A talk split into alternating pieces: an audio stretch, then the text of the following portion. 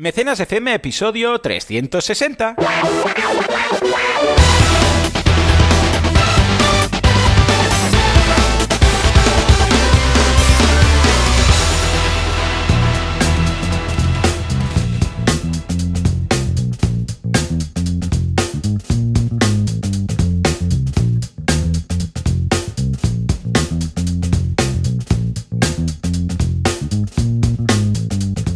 Muy buenas a todos. Bienvenidos a Mecenas FM, el programa, el podcast en el cual hablamos del micromecenazgo, de la financiación colectiva.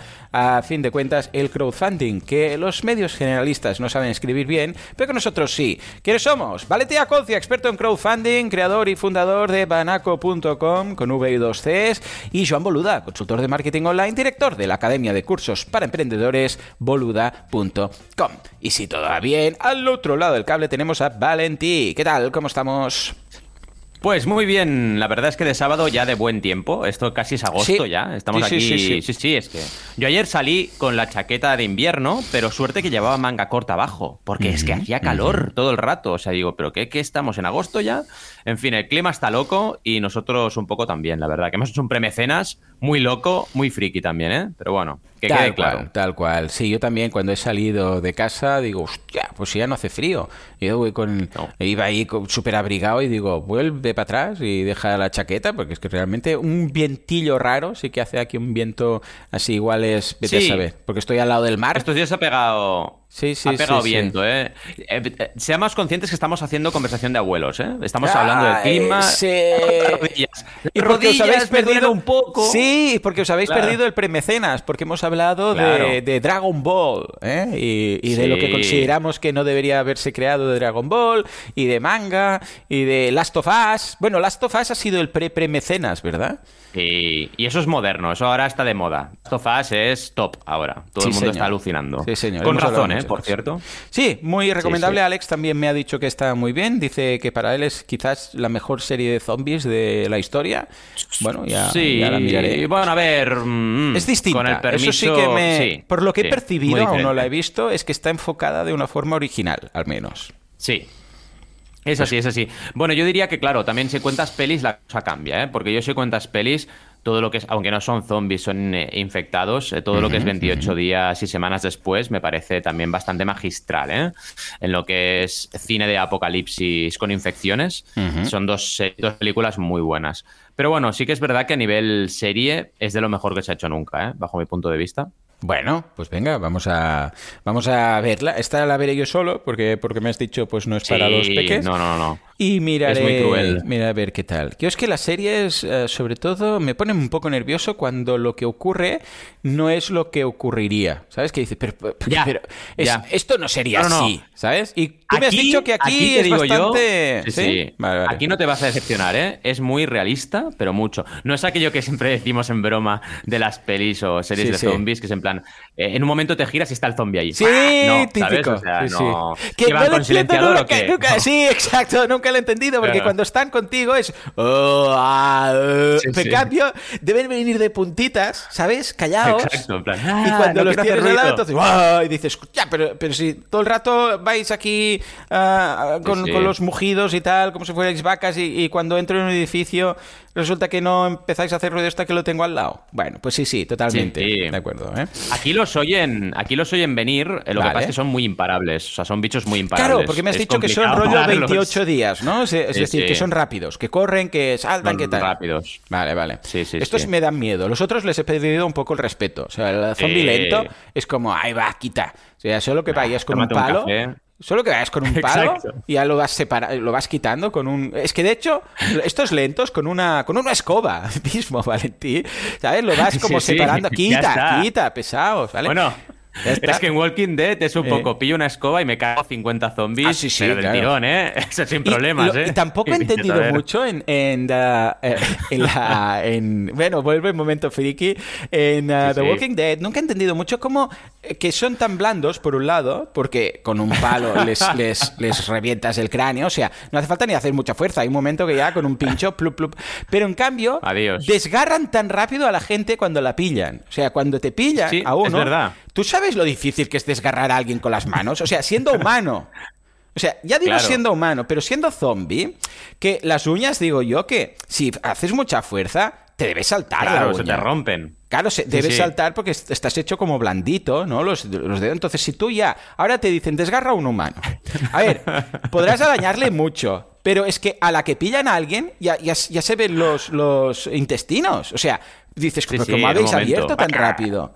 No, no me cuadra. Esto que son tan, tan, tan toast, pero tan duros, ¿sabes? Son Sí, sí, tan son bla- blando duro, blanditos, blando duro. blanduros. Son blanduros. Blanduros, ¡Ara! son blanduros. Son blanduros los zombies. Eh, nunca he acabado de entender esto. Digo, deben tener un cuchillo por ahí escondido o algo, ¿no?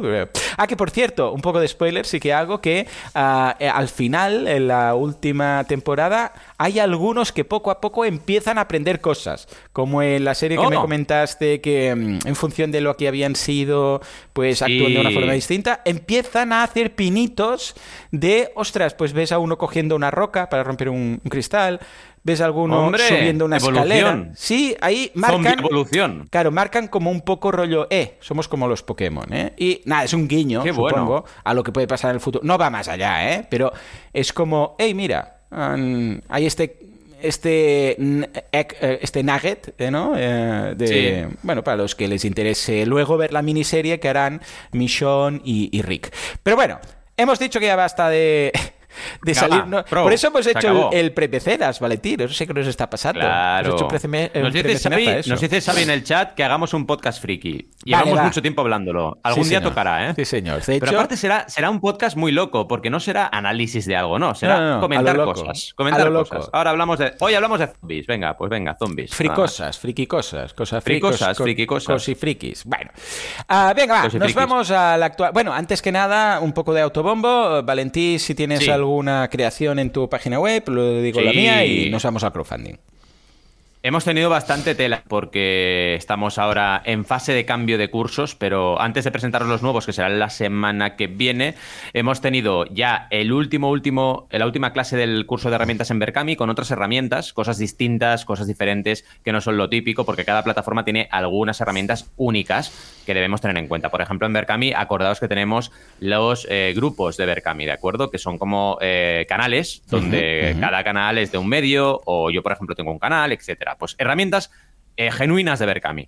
Y la segunda clase que hemos trabajado es estrategias de crecimiento en YouTube, también llegando al final del curso, donde hemos podido ver, pues eso, estrategias para hacer crecer los canales. Luego hemos tenido un artículo interesante de inteligencia artificial para crowdfunding, que ha Bien. tenido bastante éxito, porque he creado una campaña con inteligencia artificial, Sí, con eh. ChatGPT, que Eh. funcionó muy bien. Y luego también eh, el tutorial, ya para hacerlo un poco monográfico, hemos hecho buenos y malos ejemplos de crowdfunding de inteligencia artificial, porque ya hay, si tú vas a Kickstarter y buscas inteligencia artificial, te encuentras proyectos muy interesantes. ¿eh? De hecho, hay uno, spoiler, que es una cortadora de césped que lleva incorporado inteligencia artificial, pero no es un chat GPT, ¿vale? O sea, es decir, Mm. uso de inteligencia artificial para, por ejemplo, que Vale, un wearable vale. o eh, un aparato sea más inteligente.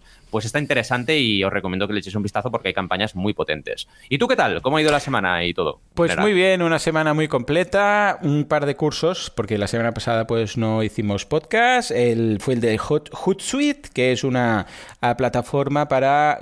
Como el anillo único, mira, si al final todos somos frikis, ¿sabes? Que el Sí. anillo único está para controlarlos a todos, para gobernarlos a todos, pues Hootsuite Sí, está sí. para gobernar todas las redes sociales. Entonces, desde un único punto, controlas todo, desde contestar mensajes privados, eh, cuando mensajes directos, a hacer publicaciones o a ver eh, cómo va cada publicación, el éxito que ha tenido cada una. O sea, desde un único punto controlas todo. Tienes ahí pues todas las redes sociales y puedes ver cómo está la cosa, puedes eh, contestar, puedes actualizar, puedes programar, puedes hacer campañas, puedes hacer de todo. O sea que muy recomendable si trabajáis en muchas redes sociales y no queréis acabar locos o también para community managers. Como es multicuenta, pues si tenéis varios clientes es chulo. Y luego una ah, este es muy chulo este curso. Mira, es una web en la cual es un curso en el cual montamos una web de afiliados de Amazon, ¿vale?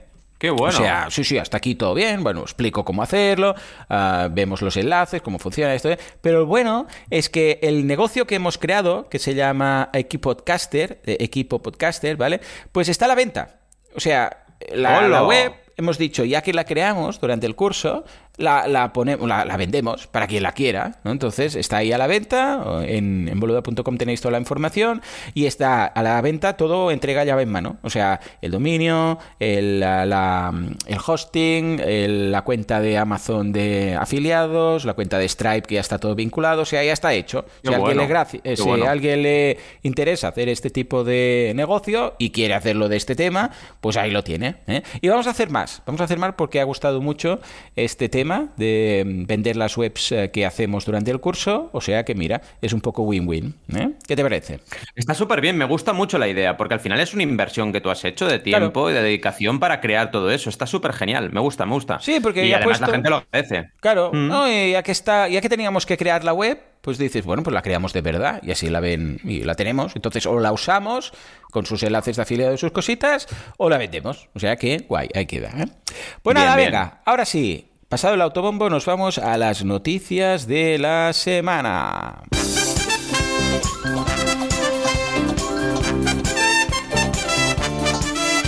Empezamos con atlántico.com, que lo tiene muy claro. Dice que Lola, la reina, es la creadora del crowdfunding. Que no, que no, que no, que Lola, Flores no inventó el crowdfunding. Lo dicen los señores de El Mundo. ¿Pero en qué quedamos Pues ahora que sí, que Lola... No, no, es broma. Ahora cambiamos de tercio. Los juegos de mesa superan a los videojuegos en Kickstarter. Oh my god, ¿qué ha pasado con City Fed? Dark City Fed. Y finalmente una mención mía que es una campaña que me ha llegado a mi correo porque yo tengo una versión del producto que se está renovando por crowdfunding. Mira, hoy lo hemos cuadrado la mar de bien. A ver, que sí, que no, que nunca te decides. Lola Flores es la reina y no me lo dices. A ver, es la creadora de Yo creo que sí. Valentín, a ver si estoy equivocado, pero yo ah. creo que mucho antes que cualquier grupo de música, mucho antes que la Estatua de la Libertad, mucho antes que un grupo de trogloditas eh, unieran esfuerzos para mm, linchar un dinosaurio que no coincidieron en la, en la historia, no coincidieron, pero nada, eh, en, el, en el freeze cronológico no estaban a la vez, pero bueno, yo creo que Lola Flores creó el crowdfunding. Dime si estoy equivocado. Yo es que es, muy curioso esto porque cada año salen los mismos ¿eh? artículos, ¿no? Cuando, cuando, realmente es, pues eso, la, celebración de aniversario, ¿no? De, Lola Flores, pues se habla del tema. Y a ver, eh, es lo de siempre. Esto ocurre porque ella eh, tuvo una situación, digamos, legal complicada y hubo un momento en el cual, pues, pidió a toda España que cada uno pues pusiera cinco pesetas o no sé si cuánto era para pues para sacarla de la cárcel, básicamente, ¿no? Pues claro, eso fue inventé el crowdfunding. A ver, señores, esto es como lo de extremo duro versus Marillion. Si no hay internet, no hay crowdfunding. Lo siento, ¿no? Ya está, De todas maneras, eh, eh, la frase era, si una peseta diera cada español. A ver, lo entiendo muy bien, ¿eh? Pero no, el crowdfunding es mucho más complejo que esto. De todas maneras, no está mal que salga esto porque, bueno, mira, es notoriedad de crowdfunding. A mí lo que me preocupa es que la gente piense que el crowdfunding es una cosa distinta de lo que realmente es. Y aquí está el problema, ¿no? Porque te queda la idea de que el crowdfunding es, pues, eso, gente famosa haciendo fricadas o pedir beneficencia. Y es que no, no puede ser que la gente se quede con esta mentalidad porque entonces no aprovechamos la herramienta. Y ya que aprovechamos, hacemos el duplo, los del mundo siguen con lo mismo. Es decir, ya no solamente es eh, en este caso el medioatlántico.com, que, que lo comenta clarísimo, sino que además el mundo ya va más allá. Sea, el, titular es, atención, ¿eh? Lola Flores, 100 años de la faraona pionera del crowdfunding. Sí, sí, sí, El titular es 100 años de la faraona pionera del crowdfunding, ¿eh? Era un bote roto. A su vera no había penas. Pero que no, que, que no es la pionera del crowdfunding. Es que además, te digo una cosa, aunque supongamos que esto es crowdfunding, ¿vale? Vamos a suponerlo. Es que habrá gente antes que haya hecho lo mismo que Lola Flores. O sea, que tampoco sería pionera. Porque si esto es crowdfunding, que no lo es, repito, seguro que hay casos anteriores de gente famosa que ha hecho lo mismo, de pedir dinero a gente o de hacer una colecta popular, pero eso no es crowdfunding. Es como decir que el fundraising, que al final es una colecta popular, es crowdfunding. No son cosas distintas. Tú en fundraising. Vas por ahí y vas pidiendo dinero y consiguiendo mecenas, grandes mecenas que ponen mucho dinero para una causa, pero no hay internet, no hay una web, no hay un objetivo de recaudación, no hay una transparencia, mm, todo es, bueno, me ha caído esto, me ha caído el otro, pero la gente no sabe realmente cuánto tienes, son maneras distintas de hacer. Entonces creo que es importante distinguirlo porque si no la gente se lleva, se lleva error. ¿Cómo lo ves todo esto? Totalmente. ¿Qué te parece, Lo hemos comentado ya varias veces. Aquí discrepo contigo porque Lola Flores creó el crowdfunding. creó la semilla, la semilla, que luego, pues ya los grupos de rock empezaron, bueno, los grupos de música empezaron a aplicar, pero vamos, yo creo que incluso, eh, aunque Lola fuera, su petición a toda España fuera después de la creación de la Estatua de la Libertad, yo creo que en algún viaje que hiciera, seguramente a New York, que no sé ni si cuadra en la línea temporal, ella ya lo comentó. ya lo comentó. Fue al alcalde de la época y le dijo, yo haría, que pediría el dinero. Quillo, yo pediría el dinero, yo pediría el dinero para hacer esta estatua tan, tan, bonita, tan linda que tenéis aquí, desmontada. Yo, lo he hecho en España y ha funcionado, así que hazlo también. Y se hizo así. O lo haré, porque igual no cuadra. O, lo, haré, o lo haré, o lo haré. Yo, cuando vuelva a, Madrid o a Sevilla, lo, voy a hacer, ¿vale? Desde aquí, un disculpa a toda la gente que le acabamos de, nos acabamos de cargar todos los acentos existentes, ¿vale?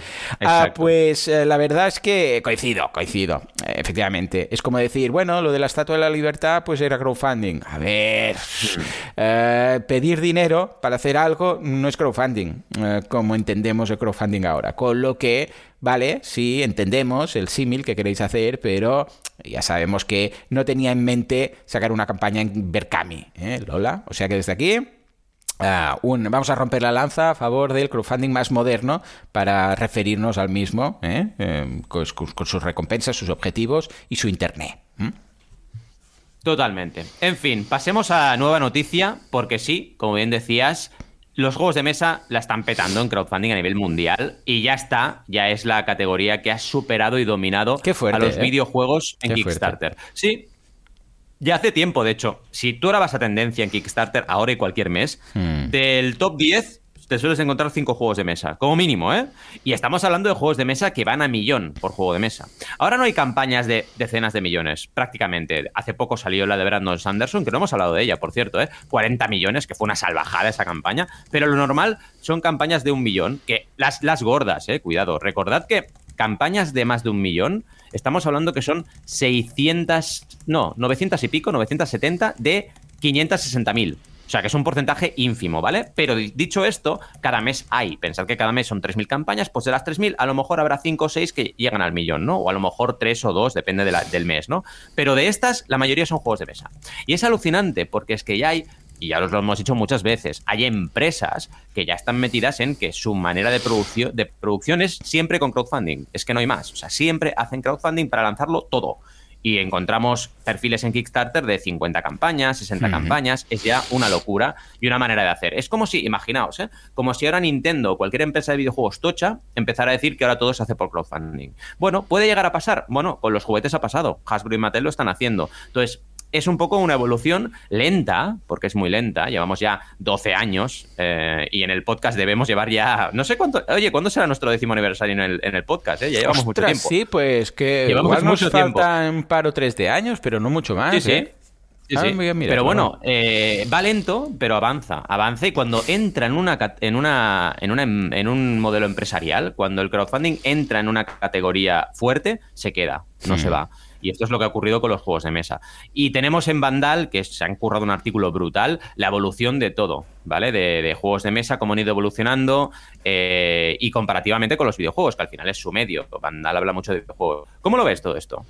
Pues totalmente Mira, el 16 del 4 del 2014 empezamos. O sea, el año que viene serán 10 años. El año que viene 10 años. Es que es muy loco, ¿eh? 10 años de mecenas FM. Es muy fuerte, es muy fuerte. A ver, en cuanto a lo que comentas, sí, me ha sorprendido, la verdad, porque los juegos de mesa, que parece algo un poco más retro, un poco más antiguo, un poco más de, bueno, para la gente, ese grupito de gente que le gusta los juegos de mesa, versus el videojuego, que dice, bueno, es que la industria del videojuego lo está petando en todos lados. Sí, lo que pasa es que eh, así, yo creo que precisamente es por eso que funciona mejor. Es decir, como los videojuegos ya tienen, ya están o sea, ya todo el mundo gasta dinero en videojuegos, eh, hay las grandes marcas que ven, o sea, ya no quizás un videojuego no necesita tanto una campaña de crowdfunding como un igual estoy mm. equivocado, ¿eh? como un juego de mesa Un juego de mesa es más, otras no, es que tenemos que fabricar, claro, los gastos también son distintos. Un videojuego pues tiene los programadores, pero un y diseñadores y tal, pero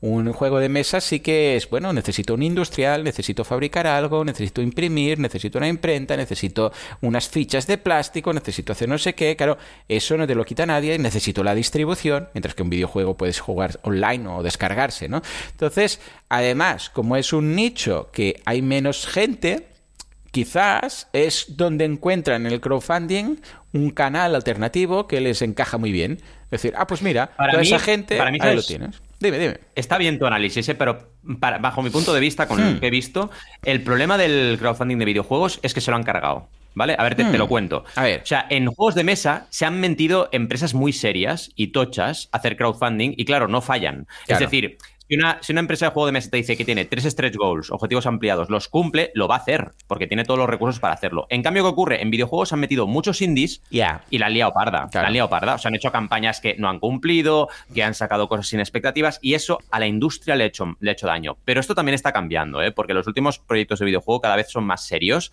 y funcionan mejor. Pero este, este aspecto yo creo que es un aspecto bastante diferencial entre juegos de mesa y videojuegos. Ahora, ¿qué ocurrirá? Algún día alguna grande de estas, se meterá en un crowdfunding y lo hará súper bien y será una locura. Y esto pasará porque al final, si lo ponemos con nuestro gorro de, digamos, marqueteros y de expertos en empresas, es tan eficiente el crowdfunding a nivel de empresarial para poder lanzar un proyecto que es que cae por su propio peso. ¿Qué pasa? Que las empresas van lentas y no todas se atreven. Se atreverá Hasbro, Mattel, se atreve Xiaomi, se van atreviendo, pero no todas se ponen a lo loco. Nintendo no te va a sacar un crowdfunding dentro de cinco años, porque son muy lentos y además son muy conservadores.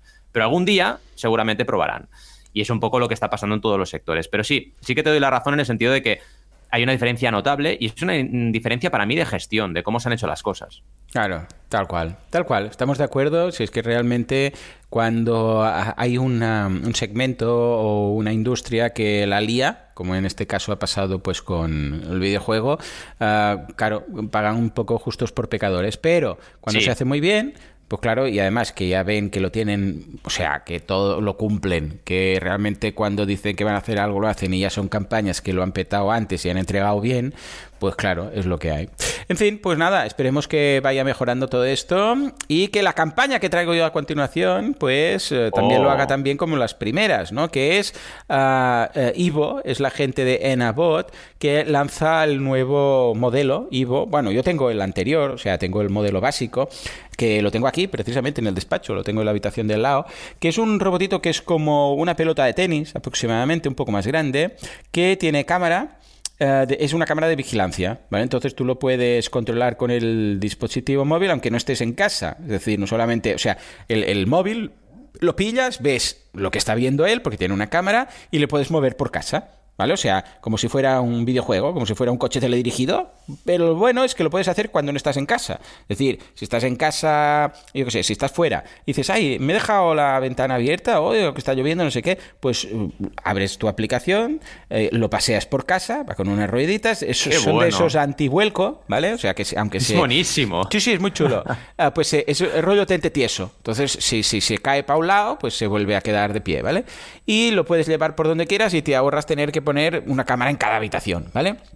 Pues nada, el caso es que yo lo compré, me gustó mucho y empecé a recibir hace cosa de un par de meses avisos de pre-campaña. Entonces lo han hecho muy bien. Ah, han creado la pre-campaña, un grupo en Facebook de toda la gente ahí hablando. Han pedido, han ido mostrando y haciendo teasers. Han hecho un poco como la gente de Nomatic, ah, haciendo ah. teasers, haciendo un trailers, avisando de cuándo va a lanzarse, hacer, haciendo una... Porque este producto con la tontería se va a ir a unos 900 euros, ¿eh? Este nuevo. Yo el que compré era como 300 o así. No, no, 900 euros.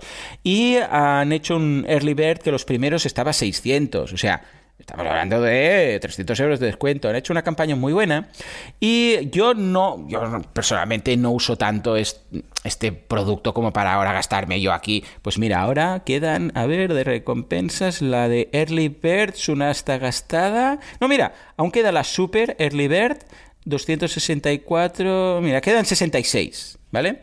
De las 330. O sea, ya 264 lo han pillado. Pues está a 6, mira, ahórrate un 43%, dicen, y está a 569 dólares, lo que luego costará el, PVP nuestro, que es su MSRP, eh, es 999, ¿vale? Yo personalmente no me voy a gastar ni 900, ni 500, ni nada. O sea, una cosa, mira, mi, límite estaba en 300, 200 y pico, 300, por ahí, ¿vale?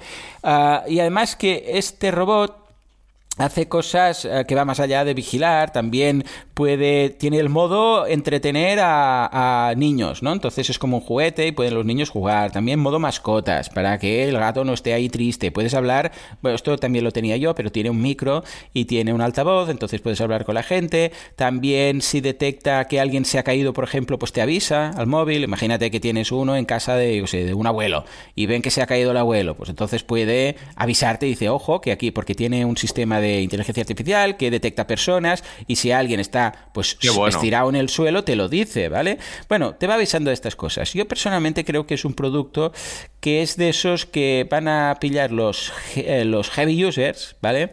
Que es un producto que ah, ahora es muy... Esos primeros móviles tan grandotes y tan caros, pues es un poco parecido. Mm. es decir, es un producto que dentro de poco eh, vamos a tener cosas mucho mejores y mucho más asequibles, ¿vale? Entonces, como ahora a mí no me soluciona nada, porque si, me solucionara algo que dice, ostras, es que esto sería perfecto, vale, pero la propuesta de valor que me ofrecen comparado con lo que ya tengo ahora, que me costó 200 y pico, pues no lo veo para tanto, ¿vale?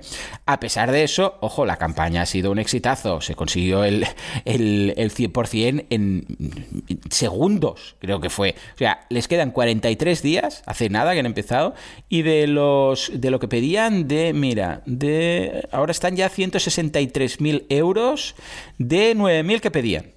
Que personalmente, 9.000, todos vemos que esto es una es un farol. O sea, con 9.000 euros no haces este robot. Para este robot ya está hecho. Y ya lo tienen. Estoy Porque mira, empiezan a distribuirlo en mayo. O sea, Valentí, estamos en 11 de marzo. O sea, esto en mayo... ¿Sabes? Esto... Aquí hay que ver cómo, lo han, mm. cómo lo han justificado con Kickstarter, porque en realidad tú no puedes vender una cosa que ya existe, con lo cual, claro. por más que sea increíble lo que están haciendo. Eh, en cualquier caso, no pueden haberlo puesto a la venta. Lo tienen que tener a lo mejor en fase de super postproducción, que les falta muy poco. Sí, bueno, empaquetar, ¿eh? poca cosa más. Mm, es como Nomatic. Yo dudo, dudo que Nomatic no haya hecho nada en absoluto cuando lance una campaña de crowdfunding. No, no, no. Estoy seguro que tienen el que tener lleno. Bueno, claro, ahí está el tema. El prototipo lo tienen que tener seguro, acabado y funcional. No, no, seguro. Ahora bien, que tengan estocado o no, también depende de ellos. En teoría, mientras no lo hayan vendido, o sea, mientras no haya habido una venta de producto, Kickstarter nunca te va a poner ninguna pega. Ahora bien, entramos en si tú usas bien el crowdfunding o no. Porque ¿para qué quieres hacer crowdfunding si tienes el, almacén lleno? Pues véndelos y ya está. Claro, pero como tiran del crowdfunding, mm. tiran del crowdfunding como medio de comunicación, Valentín, está clarísimo. Mm. O sea, este robot no lo haces y lo, y lo empiezas a enviar en mayo, estando ahora, es que es marzo. Esta campaña acabará en abril. Marzo, abril, mayo. ¿Y qué? ¿En un mes lo haces todo y lo fabricas y lo envías? No, Venga, no. esto no cuesta. Y además, claro con 9.000 euros. Venga, hacen 9.000 euros y qué. Me refiero, me refiero a que está mal hecho. Ah, sí, sí, sí. No estás aprovecha claro, no estás aprovechando los beneficios del crowdfunding, porque el crowdfunding es validación. Si lo haces así, estás desaprovechando grandes beneficios bueno, del lo que hacen es solamente con la notoriedad. Claro, busca la noticia, buscan el decir, en pocos segundos hemos logrado el 100%, estamos ya a 163.000 eh, euros de los 9.000 que pedíamos, un 1.000%, un no sé qué, no sé cuántos, claro, están buscando esto, se nota, ¿no? Mm. Pero bueno, me llama la atención porque lo han hecho muy bien. O sea, han comunicado. Es muy, muy, muy parecido a la estrategia de Nomatic en ese sentido, ¿vale? O Totalmente. sea, todos los lanzamientos, esta gente lo va a hacer por crowdfunding, está clarísimo. De hecho, ya hicieron los otros así. Si buscamos en, en la ficha del creador, creo que fueron cuatro. Valentín, tú lo tienes más a mano, pero sí, lo voy a mirar ahora. Mira, a ver. Sí, tres proyectos creados, es el tercero este. Vale, pues entonces fíjate, y los otros son, a ver, tres proyectos, mira. Son... Evo, Evo fue el primero. Correcto. El segundo, sí, son evoluciones de Evo. la siguiente, ¿no? Pues ya está. Y mira, A ver, déjame mirar que recaudaron uno, un millón, bueno, esto es en, en monedas, no sé qué monedas son, ah, en HK. Dólares de Hong Kong. Vale, dólares de pues Hong Kong. Lo tendríamos que pasar, pero 1.500 patrocinadores, el otro 2.400 patrocinadores, a ver si lo podemos pasar a dólares, a euros esto, y este ya lleva, pues, a ver, ¿cuántos? 290. ¿vale? O sea que seguramente superará eh, el resto de campañas. Pero fíjate que ya está, ya han decidido hacerlo así. O sea, han dicho cada lanzamiento, crowdfunding y tiramillas, ¿vale? Está bien, está mal, bueno, eso ya cada uno según el uso del crowdfunding que haga. Pero ahí está la campaña, quería mencionar. Al final, eh, Está muy bien lo que has comentado y, el hecho de que esté bien o mal depende, como bien dices, del uso que quieras darle. Yo lo único que digo es que desaprovechan ventajas. A mm. partir de aquí, cada uno usa el crowdfunding como le parece y mientras tú cumplas las normativas de Kickstarter lo puedes hacer. Pero para mí el hecho de tener ya el almacén, como bien dices, lleno de producto y simplemente decir, bueno, hago esto como estrategia de lanzamiento y ya tengo hecho, es aprovechar la parte de validación. Evidentemente tienes que tener el prototipo hecho seguro, pero claro, la diferencia, como bien decías tú, entre tener el prototipo y una mini preserie y tener un almacén lleno de miles de unidades, es que claro. cambia completamente, ¿no? Pero bueno, en fin, cada empresa lo usa de la forma que considera. En fin, vamos a por el tema, ¿no? De hoy. Sí, venga, vamos al tema de la semana.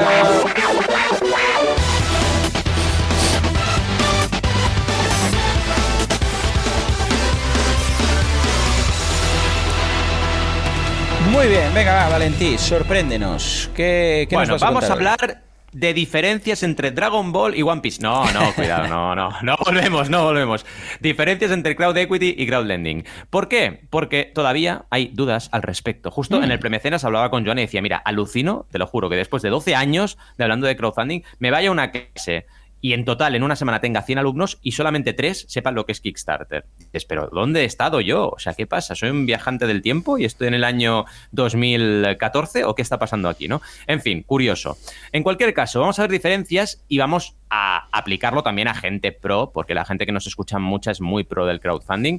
Lo primero que tenemos que tener en claro entre crowdfunding y de inversión y crowdfunding de préstamo es que sí, todo es crowdfunding. Hay una cosa muy típica y es un error muy común y quizás gente de la, audiencia todavía lo comete, que es decir, vamos a, ¿qué vas a hacer? Eh, crowd, ¿Crowd equity o crowdfunding? No, es que crowd equity es crowdfunding, ¿vale? Y crowdlending también es crowdfunding. O sea, no digamos que crowdfunding solamente es recompensa, solamente es un Kickstarter, porque no, todo es crowdfunding. Lo que ocurre es que el retorno es distinto y es importante diferenciarlo. También otro error muy común es que la gente dice, no, es que, por ejemplo, ¿eh? en Kickstarter ha tenido esta campaña mil inversores. No, ha tenido mil compradores. Son compradores, no son inversores. Otro error más es que esta campaña en Kickstarter ha levantado, no, no ha levantado nada, ha facturado. ¿vale? 10 mm, millones o 100 mil, pero ha facturado, no ha levantado dinero porque lo que se levanta, el to raise, mal traducido, es de inversión, no es de recompensa. Entonces, cuidado, ¿no? Entonces, hay que tener claro que lo que hizo, lo que determina que sea crowdfunding es la financiación colectiva, punto. Y tan financiación colectiva es una empresa que lanza una ampliación de capital a través de Crowdcube, que es Crowd Equity, como una empresa que factura mm, lo que sea a través de eh, Kickstarter con 100, 200, 500 personas. Es igualmente financiación colectiva. Lo que ocurre es que la diferencia es, y ya lo sabemos, el eh, objeto o lo que se retorna a cambio de la contribución. Además, lo importante, en todas estas campañas hay objetivo de recaudación. Recordad que esto sí que es definitorio. Si una campaña no tiene objetivo, es que no es crowdfunding directamente. Normalmente todas las campañas son todo nada, pero recordad que hay plataformas que usan el todo cuenta. En equity y lending no existe. La mayoría, bueno, es que todas las que yo conozco, que son muchas de plataformas, son todo nada. Es decir, si no llegas al objetivo, no te llevas ese retorno financiero que es el retorno que define estos tipos de crowdfunding. Tanto lending como equity tienen un retorno financiero, es decir, económico. A partir de ahí, ¿qué es la diferencia entre una y otra? Es pequeña, pero muy, muy profunda, en el sentido de que todos tienen retorno de la inversión. Es decir, tú vas a Crowd Equity y lo que haces es, soy eh, inversor de esta empresa, tengo una participación y si luego la vendo más cara, pues me llevo un dinero. Perfecto, opción 1. Opción 2, voy a lending, ¿qué hago? Presto dinero presto 500 euros y me devuelven ese dinero con un tipo de interés, del 7 o del 12. Fijaos que el retorno es distinto en el sentido de que uno es un retorno prácticamente seguro y además eh, que se va haciendo de forma eh, secuencial en los meses posteriores a la campaña y en cambio el de inversión es a riesgo. Yo me he metido y soy socio de esta empresa. Ya veremos qué pasa. A lo mejor vendo las participaciones, a lo mejor no, a lo mejor la empresa cierra, a lo mejor no. Hay mucho más riesgo, pero muchísimo más, ¿eh? en crowd equity que en crowd lending. Y esto sería un punto importante. Y ya que estamos, aprovechamos esta clave 1 para recordaros el artículo de los cinco tipos de crowdfunding que os dejamos en, en las notas.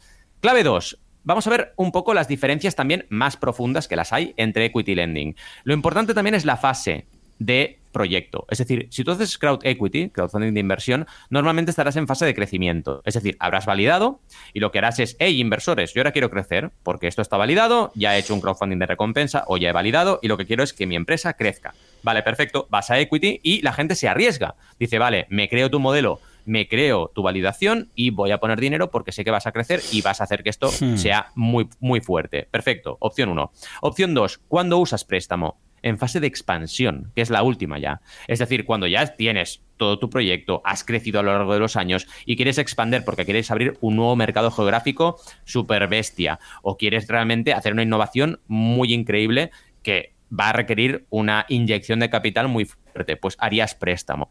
Además, pensad que las plataformas aquí actúan de filtro, es decir, una plataforma de crowdfunding de préstamo te va a filtrar si llevas tiempo ya facturando o no, porque como el retorno es un retorno como el que harías en un préstamo de un banco, si tú no tienes capacidad de retorno, no te van a aceptar el proyecto. No es como en equity, que es, bueno, va a riesgo, si tú al final tardas cinco años en devolver dinero a los inversores, pues da igual, es a riesgo. En cambio, en préstamo no. En préstamo tienes unas obligaciones y unos pagos que ofrecer.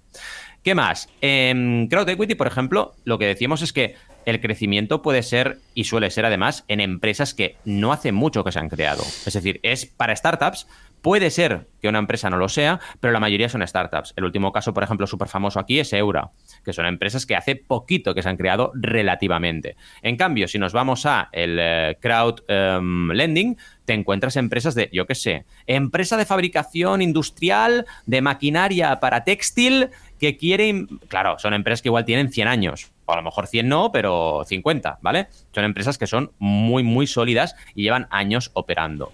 Entonces, aquí hay otra diferencia importante. Crowd Equity es al final una metodología que es muy parecida en cuanto a marketing se refiere a crowdfunding de recompensa. Los dos son marketing de comunidades. Vas a aplicar marketing porque al final seduces a la audiencia. Los de Eura fueron a los Good Rebels, que son su comunidad, y esa gente fue la que invirtió, además de algún grande que invirtió, obviamente, pero vas a tu audiencia y la seduces. En cambio, en crowdlending es todo mucho más frío. En crowdlending tú buscas el retorno de la inversión y gente que está ahí es gente inversora. Y es mucho más, digamos, financiero. Para mí es el perro verde en el sentido del crowdfunding porque es el único que se aleja mucho del marketing. Porque aquí sí que funcionan mecanismos incluso automatizados. Tú vas a una plataforma de crowdlending y muchas veces tienen su ecosistema de inversores y ya la gente invierte cuando ve las ofertas y ya está. Es mucho más automatizado. Quizás la diferencia es Kiva, que Kiva es una plataforma de crowdlending, pero que es para empresas y para emprendedores en países en vías de desarrollo. Y ahí sí que es bastante emocional, ¿eh? Porque la gente presta, yo qué sé, a una persona que está en tal ciudad eh, que le falta dinero para montar, pues yo qué sé, una empresa de envío de comida a domicilio, ¿no? y vas a gente que necesita ese dinero realmente. Y es como un híbrido, ¿no? Es lending, pero también tiene un factor social muy potente. ¿Qué más? Em, es importante también que en crowd equity tienes que crear comunidad y tienes que buscar un lead investment. Es decir, sí o sí, lo que decíamos, son mm, variables de marketing, como en cualquier campaña de recompensa. Buscas la creación de comunidad y buscas que haya un líder que te esté invirtiendo, en este caso, del 50 al 80% de la ronda para que la cosa funcione. Y aquí, como ejemplo, acordaos de Brewdog, que es un, para mí es el mejor ejemplo, o de los mejores, Eura ahora también se ha puesto ahí, una empresa, como decíamos justo antes, hace crowdfunding de inversión, pero aprovechando todas y cada una de sus ventajas. Está haciendo un crowdfunding de inversión que está impactando en su público. Brudo, que acordados que hacían cerveza y que su campaña era Equity for Punks, o sea, inversión para punkis, y va enfocado a la gente que bebe su cerveza en los pubs. Y esa gente es la que invierte. Y hmm. han hecho millones, ¿eh? Así. Entonces, es, no, no, no, es que es un poco incluso un rollo antisistema, ¿no? Es un crowdfunding muy de vamos a también enamorar a nuestra audiencia y hacerles embajadores de la marca. Y esto es aprovechar el crowdfunding de inversión al máximo. ¿Qué pasa? Que te encuentras campañas que no son así. Es como decíamos justo ahora en el ejemplo tuyo. Hay campañas de recompensa que aprovechan todas las ventajas del crowdfunding de recompensa y otras que no, que van más a la notoriedad. Pues perfecto, cada uno que lo use como crea, como crea conveniente, ¿no? Y la última clave es que no olvidemos y esto es importante, que siempre tendrás que tener una validación. Y en el caso de lending, no solo validación, validación y ventas. Así que el crowdfunding de recompensa, de nuevo, se convierte en protagonista cuando quieres validar un modelo o un proyecto nuevo que vas a lanzar, porque aparte te va a llegar la opción de hacer inversión o de hacer préstamo a largo plazo. Entonces, recordad que validas un producto con recompensa, sería una buena forma de empezar, lo haces crecer con inversión, un segundo paso perfecto, y lo expandes con préstamo. Sería un poco el tridente que nos funcionaría perfectamente bien. Y aquí os recordamos un artículo de 10 éxitos de crowdfunding de recompensa para que veáis cómo se puede aplicar prácticamente a todo. ¿Cómo lo ves todo esto? Las tres claves, todo. Muy bien, muy bien, totalmente. O sea, eh, es que aún a día de hoy hay problemas entendiendo. Esto es lo que me comentabas antes de empezar el, programa, que dices, he empezado a hacer unos, unos clases no sé dónde y aún no sabe lo que es el crowdfunding. Te decía, pero ¿es posible que haya gente que tal? Imagínate a alguien entender la diferencia entre algo tan específico como crowdlending y crowd equity. O sea, si, si apenas se van a saber qué es el crowdfunding de inversión, el otro día entrevistaba a Eva Polio que, de Cocoro para un podcast que saldrá dentro de poco, que, me encargaron. Y, vamos, yo decía, ostras, es que tú crees que la gente realmente va a saber, claro, los que están en el mundillo y los que participan y los mecenas y tal, sí, pero el resto de gente, o sea, no sabe ni qué es el básico. O sea, que en este caso, clave entender la diferencia entre. Bueno, nosotros, es que claro, somos un poco. Eh, estamos. Eh, ¿Cómo lo diríamos? Es vía chats, tenemos aquí una. Sí, sesgados, ¿no? Un, sesgo, ¿no? Sí, porque, mm. porque, claro, nosotros estamos ya en el mundillo y lo tenemos todo muy claro, pero a veces estas cosas, como has hecho ahora, se tienen que explicar porque es que mm, para todos es, me dan dinero y yo doy algo a cambio. Mm, bueno, sí, pero mm, a ver, no es lo mismo dar una parte de empresa que devolver una inversión o que devolver con un interés o que dar una recompensa, incluso a nivel fiscal no tiene nada que ver. No, o sea, si te entran 10 millones de ampliación de capital, no es lo mismo que 10 millones de precompra. ¿Vale? O sea que una cosa tiene facturas, las otras no. O sea, ojo con esto, porque si no sabemos a lo que vamos, nos podemos pillar los dedos. De todas formas, como mm, si lo hiciéramos, si lo vamos a hacer mal, seguramente pues la, propia plataforma ya nos va a evitar esto, porque sí, o sea, nadie va a poder confundirse y decir, voy a montar un crowdfunding, entrar sin querer a, Crowdcube y hacer un crowdfunding. Claro, claro, claro, porque le dirán, bueno, ¿dónde vas tú? Quieto aquí. Eh, una cosa Quieto es, parado. Claro, una cosa es ir a Kickstarter o a, o a yo qué sé, pues a Indiegogo o a Berkami que ya tendrán más o menos filtro, pero no te vas a colar sin querer a una plataforma de crowdlending o de crowd equity sin que te detecten, ¿eh? Por, e, por, error, o sea, me refiero que entres por error. Ah, sí, un crowdfunding, voy a Google, crowdfunding, crowdcube, venga, darle, crear campaña. No, ¿vale? O sea que en ese sentido estamos cubiertos ahí. Sí, sí, totalmente. En fin, vamos a repasar un poco el episodio. El oh, sí, venga. Hemos visto uh, hemos visto que Lola Flores realmente creó el crowdfunding. Hemos pasado por los juegos de mesa que están superando ya a los juegos, uh, los videojuegos. Uh, también hemos visto qué pasa con los bots que aparecen y el uso quizás no tan tan puro del crowdfunding, sino más bien como una preventa de algo que ya tienes en un almacén. Y hemos repasado la creación de contenido de Valentí, en este caso herramientas en Berkami, estrategias de crecimiento en YouTube, inteligencia artificial para crowdfunding y mis cursos ¿eh? de HotSuite y de cómo crear una web de afiliados para Amazon y luego venderla. Y evidentemente hemos repasado las diferencias entre crowd equity y crowd lending, que tiene que estar muy claro cuando vas a crear una campaña para saber si te interesa una cosa u otra o ninguna de las anteriores, como dicen los test. Señores, hasta aquí el programa de hoy. Como siempre, un placer. Espero que os lo hayáis pasado bien. Si queréis que hagamos ese podcast friki, pues nos lo decís. Entonces ya buscaremos un dominio que esté libre, que creo que queda uno o dos. Y hasta entonces, no sé cuándo. La semana que viene estoy en Madrid, estoy en la capital. No, no estaremos aquí para hacer el podcast, pero en 15 días nos vemos. ¿eh? En 15 días, en dos semanas, estamos aquí una vez más con más crowd y más funding. Hasta entonces, adiós. adiós.